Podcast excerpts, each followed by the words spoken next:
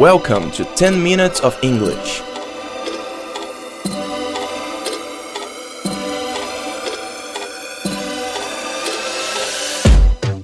Quer aprender inglês, mas está sem tempo? Este podcast vai te ajudar. Com episódios de apenas 10 minutos, você vai ficar fera no idioma.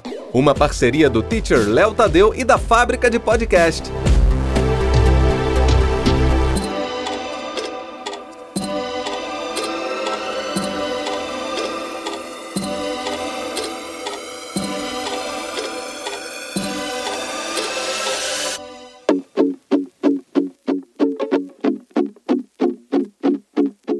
Hello, guys. How are you? My name is Teacher Leo, and we are here to talk about future. That's right. We are going to learn how to talk about predictions.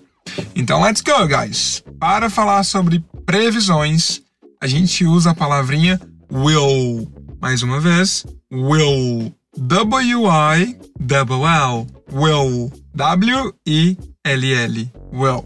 Ok, very good. So, para criar as frases, vamos sempre seguir essa regrinha, que a regrinha é subject, will, verb in the present and complement. De novo, subject, will, verb in the present, complement. Então vamos usar o sujeito. Depois do sujeito, a gente vai colocar essa palavrinha nova, will. Lembrem de colocar a língua no céu da boca quando for fazer o som do L. Will e o verbo no presente com o complemento no final. O subject da nossa frase vai ser a palavrinha you, que significa você, e o verbo win. Can you repeat? Win, que significa vencer. For example, you will win the lottery. Você vai vencer na loteria. Vamos praticar? You will win the lottery. Excellent. Teacher Leo, what about negative sentences? So, guys, the negative sentences we use will not or won't. Won't is more common than will not.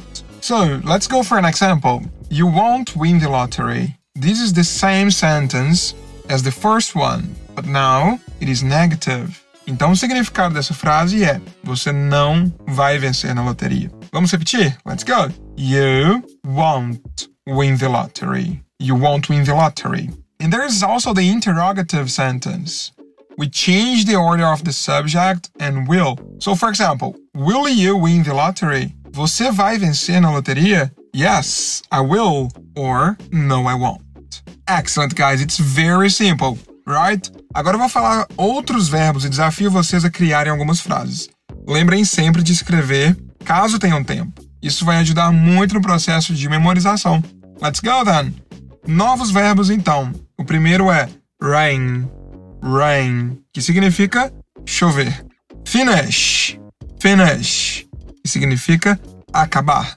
E o verbo to be, no caso, be, be, que significa ser ou estar. Bora para os exemplos? It will rain tomorrow. Can you repeat that? It will rain tomorrow. Excellent.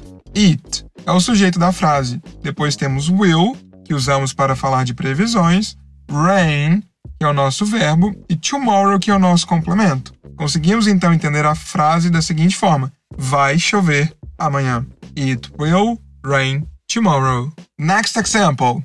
The pandemic will finish soon. Can you repeat that? The pandemic will finish soon. A pandemia vai acabar logo. Tomara, né? Se Deus quiser. Oh my gosh, right? Anyway, the final example. It will be hot tomorrow. It will be hot tomorrow.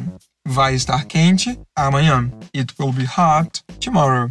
Uma observação importante é que quando usamos o verbo be, o verbo to be, né? No futuro, não conjugamos ele igual fazemos normalmente. Usamos ele dessa forma: be. Só o be e o é. Be. E ele continua significando ser ou estar. Yeah, great job so far. Teacher Léo, nós sempre usamos will para falar de futuro? Então, nem sempre. Nós usamos will para falar sobre algumas situações, como previsões, promessas e decisões feitas no momento. Vamos ver alguns exemplos? Let's go! Sabe quando você vai falar para o crush que vai amar ele ou ela para sempre? Então, a gente usa will E a frase ficaria: I will love you forever. Eu vou te amar para sempre. I will love you forever. Isso é uma promessa. Então temos que usar will nessa frase. Ok? Uh, e na negativa, vou dar 10 segundos para vocês pensarem em como vocês colocariam essa frase in the negative. Let's go? So let's go. I won't love you forever or I will not love you forever. Did you get it right? Good job. Now, let's see an example with decisions at the moment. Decisões feitas no momento. Imagina que vai ter uma uh, festa amanhã e o seu amigo te convida. E aí, bora na festa amanhã? Se você decidir que vai, você pode falar yes, I will go. Mas se você não quiser, você pode falar no, I won't go. Ok? That's it, people. Sempre que escutarem alguém falando essa palavrinha tão comum, agora vocês já sabem o que significa. Am I right? Quer aprender usar o futuro para falar sobre nossos planos já programados? Para falar sobre viagens, sobre decisões que tomamos há muito tempo e já temos certeza que vai acontecer? Então se liga no próximo episódio, ok? Thank you very much, guys. That's all for today.